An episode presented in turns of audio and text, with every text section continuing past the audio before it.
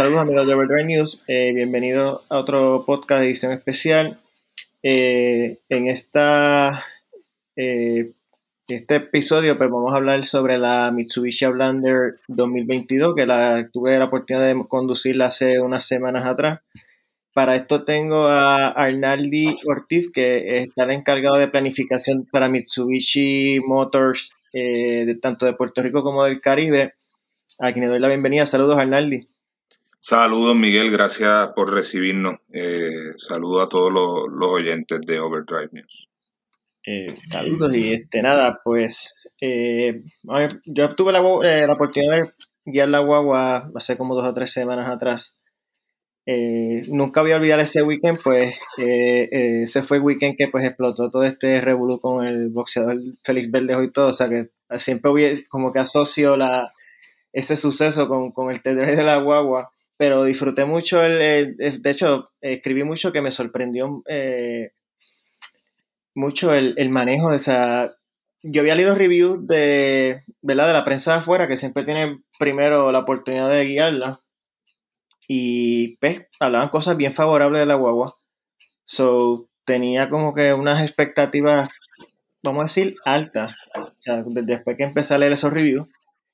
Pero aún así, después de haberla guiado, me sorprendió mucho eh, el producto final. Eh, especialmente si voy a un poquito más atrás y lo comparo con la Outlander anterior, que yo la guié en la versión plugin, lo que es el interior, eh, el steering, esa, la dirección, la suspensión, el manejo, el manejo en sí, es un cambio bien dramático. Y me gustó el diseño también. Entiendo que se ve mejor en, hasta mejor en persona que en, en foto. Así que, hablando del diseño, este, háblanos de lo que es esta filosofía, es una palabra en japonés, Aifu Dodo. Eh, no sé si la estoy pronunciando bien. esto, bueno, realmente se pronuncia Ifu Dodo. Eh, esto básicamente es lo majestuoso, lo, lo único eh, es un adjetivo para, describir algo majestuoso, algo único.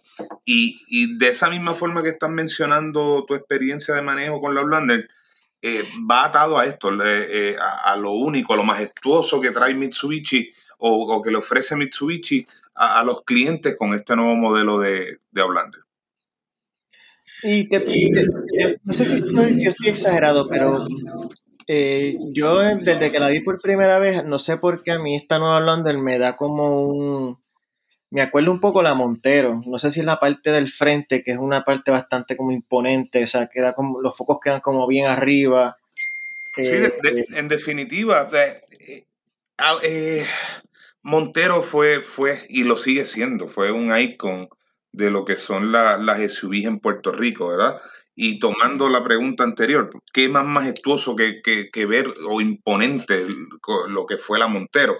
Y sí, eh, Outlander tiene muchísima herencia de lo que es Montero. E inclusive también estamos combinando eh, características y tecnologías del Lancer, que es un, también otro, otro ícono en el mercado en Puerto Rico por muchísimos años. Eh, esto básicamente es lo que hace que, que esta Outlander sea el futuro Sí, y haciendo un paréntesis, cada vez que yo escribo sobre un Mitsubishi, ya sea este un yo he probado ya la, la Outlander Sport, cuando hicieron el, refresh de 2020, probé la Eclipse Cross ahora 2022, eh, probé la Outlander PHEV y ahora la Outlander 2022. Siempre que escribo de Mitsubishi, una o dos personas me comentan cuándo, cuándo viene la Montero otra vez. Es un, un modelo que ya salió hace, hace ya como más de 10 años que yo creo que ya salió del mercado, sin embargo todavía la gente pues lo tiene como, como grabado en la memoria. Y, pues, me, siempre me está curioso que este, pues, hay un, todavía un cierto sector que pues, no, no, han perdido la esperanza de algún día volver a ver la Montero. Y por lo menos creo que en esta Hollander pues pueden tener algo más o menos, quizá no, no, lo que esperan, o sea, no una Montero con el mismo nombre y todo, pero pueden tener que sea como algo como un sucesor, espiritual, por decirlo así. Definitivo, comparto contigo la, opinión. Sabemos que Montero fue un, fue, y, como te dije ahorita, sigue siendo un icon en, lo que son los SUV eh, medianos. Y aunque en este momento eh, Mitsubishi Motors no podemos, ¿verdad? Eh, o no tenemos planes de ofrecerle a los clientes la Montero por, el, por, este futuro cercano, en Outlander sí encuentran parte de esa herencia. pueden, pueden ir a esa, a esa nostalgia de, de manejar un Montero. Eh, Outlander puede cubrir esa, e, ese, e, ese, vacío, vamos a decirle así. Sí, creo que sí. Eh, en lo que, o sea, digo, yo, yo también espero que algún día en un futuro, pues, este, la Montero regrese de alguna forma, pero, este, como dije en mi, en reseña, eh, me parece que por lo menos esta Outlander es un paso, eh, un buen primer paso importante en, lo que es este renacimiento de la marca bajo la nueva alianza con Nissan y Renault, que este es el primer producto oficial bajo esa nueva eh, ¿verdad? Alianza. Y partiendo de, esa premisa, ¿crees ¿Tú personalmente crees que este es el, modelo más importante de la marca ahora mismo, dado ¿verdad? Eh, que, marca como un precedente bajo o sea, esto es como una carta de presentación para de lo que se puede esperar de la marca en el futuro, o cómo lo ves? Bueno, todos los modelos de Mitsubishi son, son importantes para la marca, eh, apuntando, ¿verdad?, hacia un segmento en específico.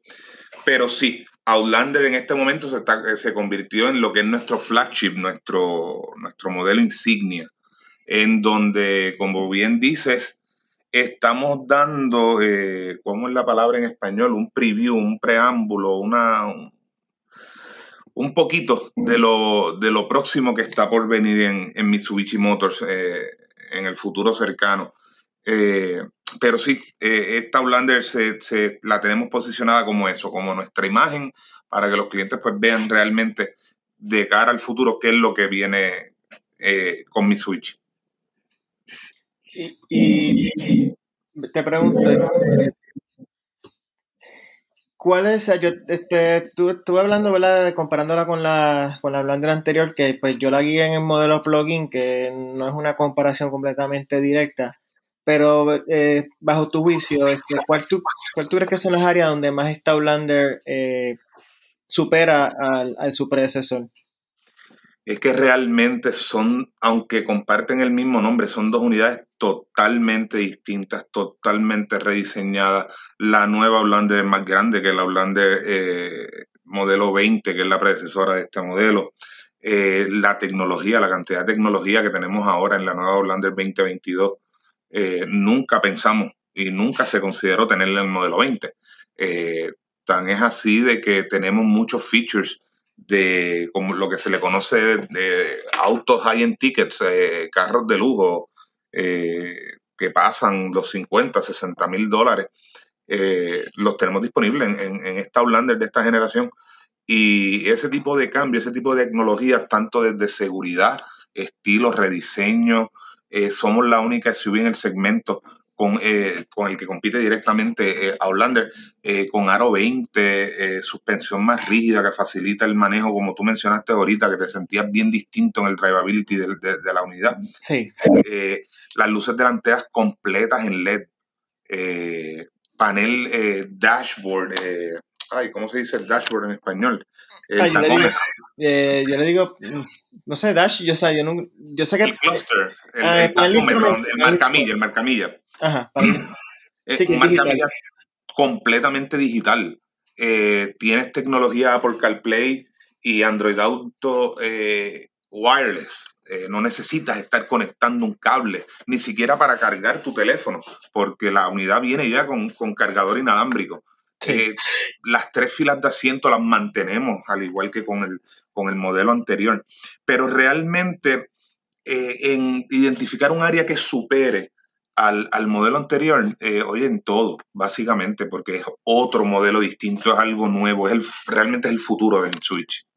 Sí, y por lo menos, o sea, yo haciendo así retrospección, lo que más eh, de inicio, cuando me monté, de lo que más me sorprendió fue el interior. Eh, la, el diseño, la calidad de los materiales. Eh, me gustó mucho el guía, porque se sentía como un guía como deportivo, agarrarlo era como que chévere, o sea, era como que bien, se amoldaba bien a la mano.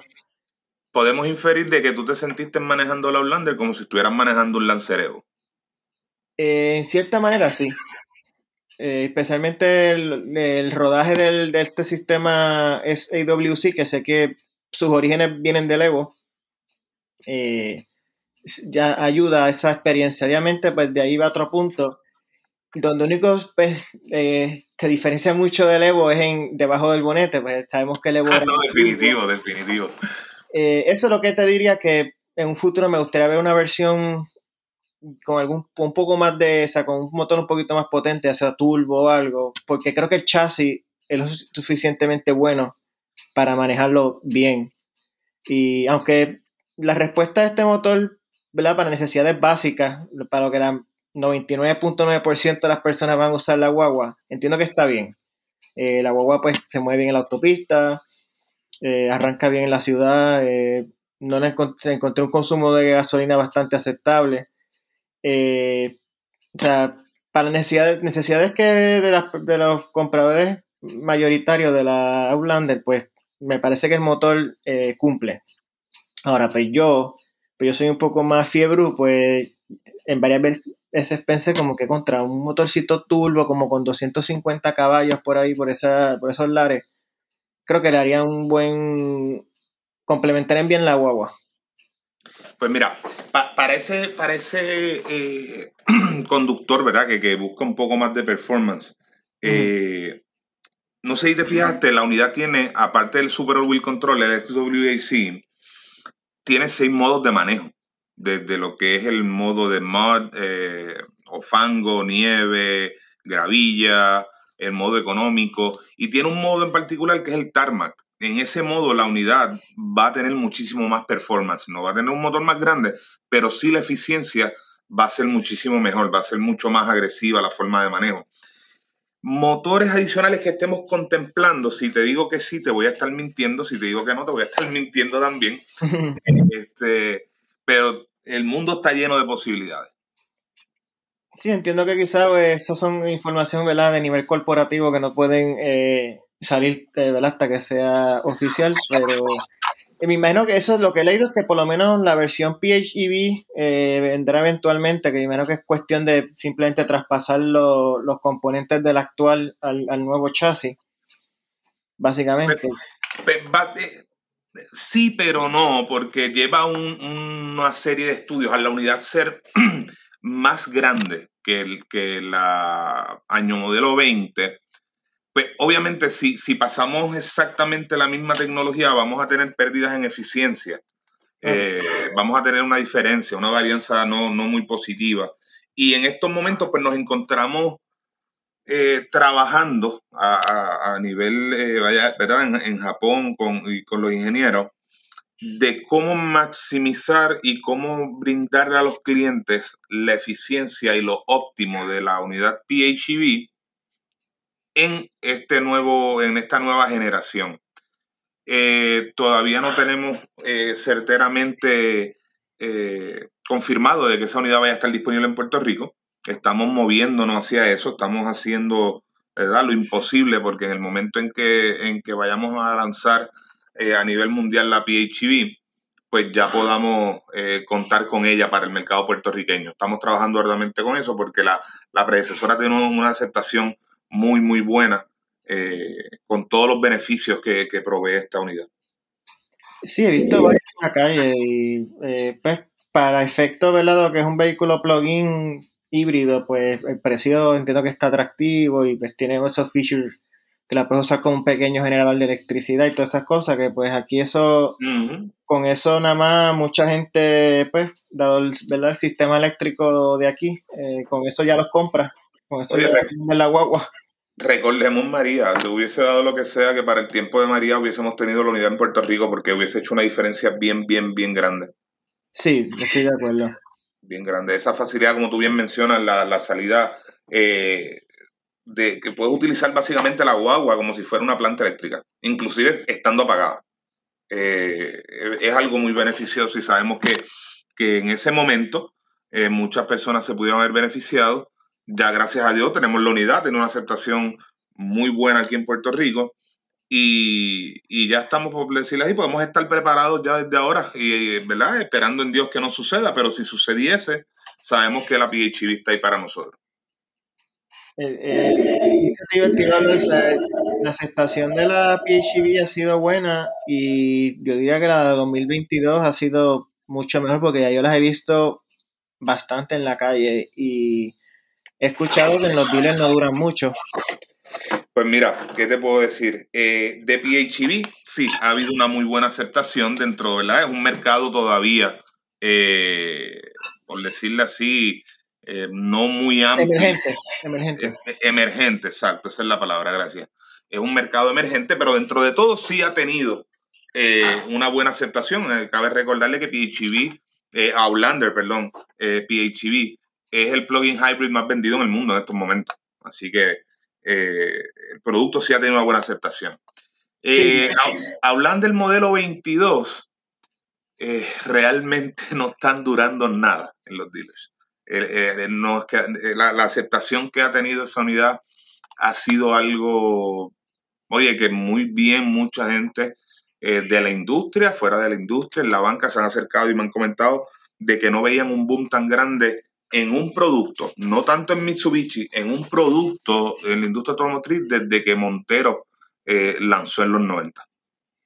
Eso, eso de, eh, si Mitsubishi anunciara mañana que viene la Montero otra vez, pues causaría un, un furor bien similar al que hemos visto con, otros modelos que después de un cierto tiempo considerable fuera del mercado, pues los traen de nuevo. Eh, pero eh, entiendo que también la, dado que la gasolina estaba subiendo otra vez, tenemos eh, regulaciones futuras que van a, limitar los fabricantes, pues eh, la Montero es una guagua grande, que necesita un motor grande, la Montero es un vehículo que consume mucha gasolina, o sea que traerla de vuelta iría mucho más que simplemente buscar cualquier guagua y ponerle chapa de Montero. Definitivo, definitivo. mejor no lo pudiste haber dicho. Eh, el mundo se está moviendo y, estas generaciones emergentes que están eh, de, nuevos conductores eh, se están moviendo a la eficiencia más que al performance. están buscando unidades que sean eco-friendly, amigables con el medio ambiente, están buscando economía, están buscando ahorro y sobre todo lo que buscan principalmente seguridad. Y hacia allá es que están Mitsubishi orientándose. Eh, estamos también diseñando nuestros carros sin perder la esencia de lo que fue Mitsubishi, eh, pero más alineado a lo que realmente el consumidor en estos momentos está buscando. Sí, eh, o sea, como te digo, la Outlander me parece que para ver a los tiempos modernos, pues es un buen equivalente, diría yo. como te digo, este, traer la Montero ahora mismo requeriría mucha tecnología. Tendría que ser por lo menos un, híbrido, un vehículo híbrido para poder mover esa caja sin con unos números de gas eh, de, de consumo aceptables. Pero creo que la, la mm, por, lo menos yo me sentí como una especie de, o sea, sé, que para mucha gente quizá va a estar diciendo un sacrilegio, pero porque la Montero pues, es un icono del todoterreno, la Outlander pues y menos que un caminito liviano de tierra o algo así, pues sin ningún tipo de problema, pero no es el mismo tipo de vehículo diseñado para, para conquistar el terreno verdaderamente difícil. Pero puede ser un buen equivalente moderno, entiendo yo. Eh, tiene, tiene como la presencia, por lo menos. Sí, no, definitivo. Recordemos que son dos vehículos que están en dos categorías totalmente distintas. Montero era un vehículo todoterreno, como tú mencionas, 4x4. Aquí estamos hablando de Outlander, que es all-wheel drive, eh, que es totalmente distinto a lo que es un 4x4. Pero sí, la, experiencia del manejo te da ese sentir de andar en un vehículo imponente. Sí, especialmente cuando de frente. Yo diría que de frente es donde más, donde más como que da esa, esa impresión de, de Montero. Sí, definitivo. El, frente de esta unidad no escatimamos en el diseño, eh, un frente extremadamente elegante, bien avanzado, eh, inclusive hasta en tecnología, eh, por el, estilo y la tecnología que estamos utilizando en los focos delanteros, sin perder para nada la eficiencia de lo aerodinámico. pudimos brindar al, público esta unidad podemos llamarla hasta un poco intimidante cuando la vemos de frente, porque se ve tan imponente, se ve tan grande, que, que, lo que presenta es eso, algo majestuoso. Eh, sí, sí. donde además de, como te mencioné ahorita, pues, el rodaje, pues, el interior me sorprendió mucho. Eh, me, está curioso que todas, excepto la básica, viene con aro 20. Yo pensaba al principio que era la más cara, pero no, me, después me dijeron que era la, todas menos la, la sencilla. Y eso, eso es otro aspecto que me llamó la atención porque usualmente tú sabes que el aro 20 pues es un aro que cada cualcita que tú eh, pasas en la calle pues lo sientes. En la Holanda, fíjate, si yo era que constantemente me acordaba, esto es una hueva que anda en aro 20, eh, no me acordaba.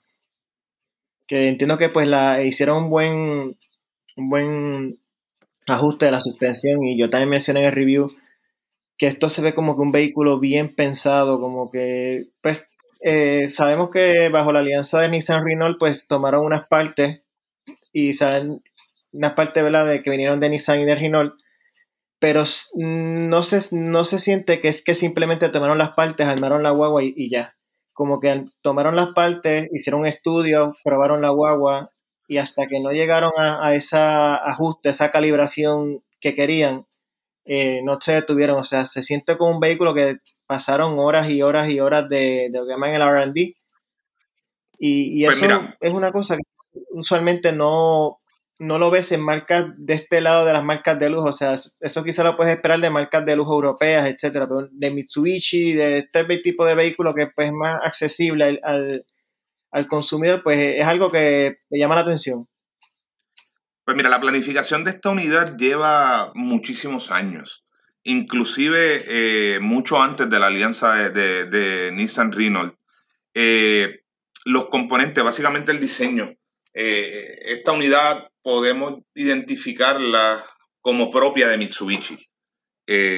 sí, la alianza de Nissan Renault tiene, tiene unos beneficios a nivel corporativo bien grandes, pero el, diseño, lo que estás diciendo de, lo pensado que está esta guagua, tomó muchísimos, muchísimos años eh, para lograr este producto, no, no necesariamente con, con, todo lo que sea la influencia de la, de la alianza. Sí, hubo una contribución a través de la alianza, pero este diseño, sí, como bien menciona, tomó muchísimos años. Eh, tan así que muchísimo antes del 2017 ya todavía se estaba, eh, estábamos como a tres cuartas partes del proceso de, planificación. Eh, y el resto lo que hubo fue, como mencionas, refinar puntos. Eh, una combinación muy buena entre suspensión, aro, motor, torque, aceleración, todo esto influye a, lo que es el manejo de, a la experiencia de manejo de Holanda. Sí, Ah, yo como yo eh, también dije en, mi review que pues si esto es una carta de presentación de lo que viene, pues definitivamente va a haber que estar pendiente de, qué, eh, qué, es lo que va a traer Mitsubishi eh, en un futuro. Por ahí leí hace unos días, estoy saliendo un poquito de, ahora de esto fuera del libreto, que están pensando traer lo que es la línea Rally Art otra vez. No especifica bajo qué, ¿verdad? En qué grado. Pero mencioné que me gustaría ver, por ejemplo, la Eclipse Cross tiene una cajita como deportiva y si fuese, tuviese que ver un modelo Rallyar, pues me gustaría ver una Eclipse Cross Rallyar con, con un motorcito quizá un poquito más potente y quizá, ¿verdad? Con una apariencia un poquito más deportiva, que pues, pues vienen cosas interesantes eh, con la marca, por lo que veo. Pues sí, te puedo confirmar que vienen cosas interesantes. ¿Cuáles son esas cosas interesantes? Pues lamentablemente no te las puedo confirmar. Esto, eh, pero sí, vienen, vienen muchísimas, muchísimas cosas buenas eh, para mover la marca a, ese, a ese lugar donde estuvimos hace unos años atrás, que todavía mantenemos el, ese, esa posición de preferencia de, de, de los clientes aquí en Puerto Rico. Eh, pero dentro de todo, sí, estamos haciendo muchos proyectos para, satisfacer a ese cliente, especialmente el cliente puertorriqueño que está exigente. Sí, veo que muchos clientes eh, repetitivos, o sea, te compran un Mitsubishi hoy y en dos o tres años van y compran otro y lo cambian por el próximo. De hecho, eh, cuando estuve probando la Blander, más, te diría que como cinco, por lo menos como cinco o seis personas me comentaron, tengo una 2018, tengo una 2017, tengo una 2016 y estoy pensando cambiarla por esa. O sea, como que todos han sido una experiencia positiva y pues todos eh, están considerando pues darle el, el, upgrade entonces a la, a la nueva. O sea, que son muchos clientes que se quedan con la marca. Sí, dentro de nuestra marca tenemos muchísimos, muchísimos clientes. El grado de fidelidad es bien alto. Eh, muchos clientes han tenido experiencias súper positivas con nuestro producto y nos han dado la oportunidad y la confianza de volver a, compartir con nosotros, ¿verdad? Su experiencia de manejo en un Mitsubishi nuevo. Así que yo creo que, como dije, este, tiene una buena... Yo sé que ahora pues, eh, tienen el momentum, por decirlo así, y pues habrá que estar pendiente a, qué es lo que traen y por lo que veo pues la guagua va a seguir eh, teniendo éxito en venta porque se nota que fue un producto bien hecho, bien recibido y así que pues, que es merecido la acogida que ha tenido. Definitivo y, pueden estar seguros que estamos eh, rellenando el inventario de nuevo en, los dealers, así que pueden ir a conseguir la, su, nueva Blender va a estar disponible pues, y, la vamos a tener accesible a todos. Así que nada, este, Daniel, no queda más que agradecerte tu tiempo y, ¿verdad? Eh, la disponibilidad para hablar un ratito, compartir pues las impresiones que me llevé de la guagua y, pues información y eso que nos trajiste. Pues bien, agradecido a ti también por, por la oportunidad. Así que nada, estaremos pendientes y eh, yo a mí estaré pendiente de cualquier cosa que venga de Mitsubishi y yo sé que muy probablemente voy a tener la oportunidad de darle una, una trilla, como dicen por ahí. Seguro, y vamos, vamos a ver si coordinamos y nos vamos para la montaña en una de las nuevas Outlander para que veas que realmente no tiene mucho que envidiarle a las 4x4, aunque no es una 4x4. Ah, pues súper, estaré pendiente.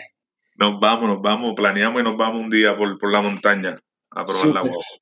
Así que nada, gracias a ustedes por escuchar este podcast. Eh, eh, saben que me pueden encontrar en redes sociales como Overdrive News PR. Eh, les habló Miguel Guindín, mi invitado especial Arnaldi Ortiz, que es a cargo de planificación de Mitsubishi Motor para Puerto Rico y el Caribe. Así que será hasta la próxima. Gracias, Arnaldi. Gracias, Miguel.